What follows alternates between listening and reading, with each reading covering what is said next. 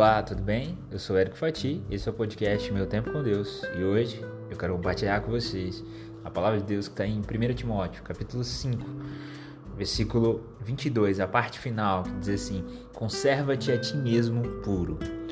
Hoje eu quero falar sobre uma visão de Billy Graham acerca dos fariseus.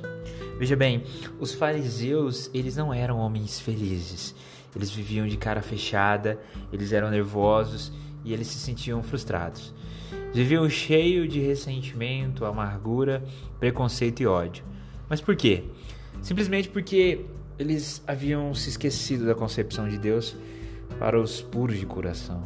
Eles achavam que, conquanto guardassem a lei, isso já seria o suficiente. Mas não era esse o plano de Deus.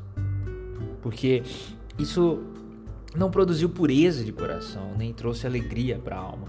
Jesus nos ensinou que Deus olha para o interior e vê muito mais além das atitudes externas do ser humano. Ele sonda e examina o coração.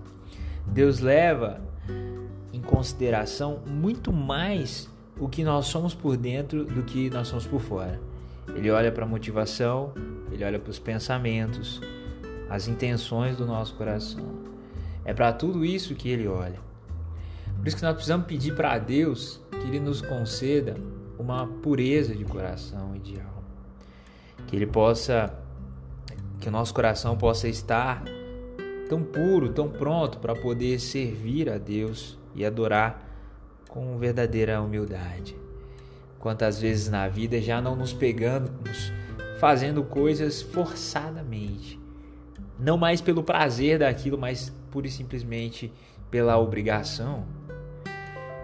É óbvio que quando se fala em trabalho, por exemplo, é, é necessário, gostando você ou não, você tem que trabalhar. Gostando você ou não, você deve cumprir com seus deveres cívicos, de votar. Gostando você ou não, você deve cumprir os deveres de saúde, como por exemplo usar máscara neste momento. Gostando você ou não, você deve frear quando ver o sinal de amarelo para vermelho.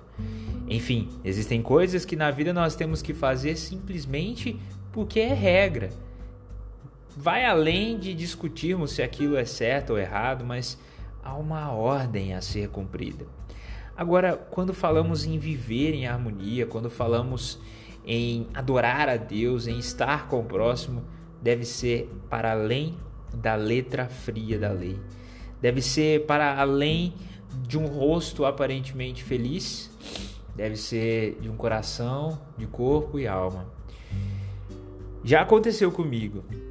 Já tentei estar em um local é, ou conversar com alguém despido de amor, de compaixão, de sentimento, de paixão naquele momento, naquela sensação, em uma conversa.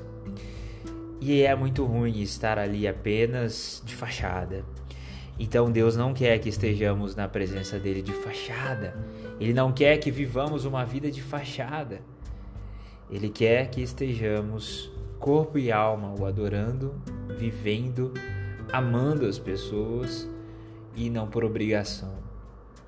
Por obrigação, existem coisas, como eu disse, que devem ser feitas. Mas o amor, ele não pode ser obrigatório. O amor se conquista. E Deus conquistou o nosso amor ali na cruz. E ele quer hoje conquistar o seu coração. Ele quer hoje que você se declare para ele, porque ele tem se declarado a você há mais de dois mil anos, desde quando morreu na cruz e que você possa estar com seu coração puro para receber esse amor de Deus e compartilhar esse amor. Que a gente não possa ser como os fariseus, letrados da palavra de Deus e cheio de ódio, de amargura ou de qualquer tipo de preconceito. Que a gente possa simplesmente estar com o coração pronto, quebrantado, para poder amar e ser amado. Que Deus te abençoe.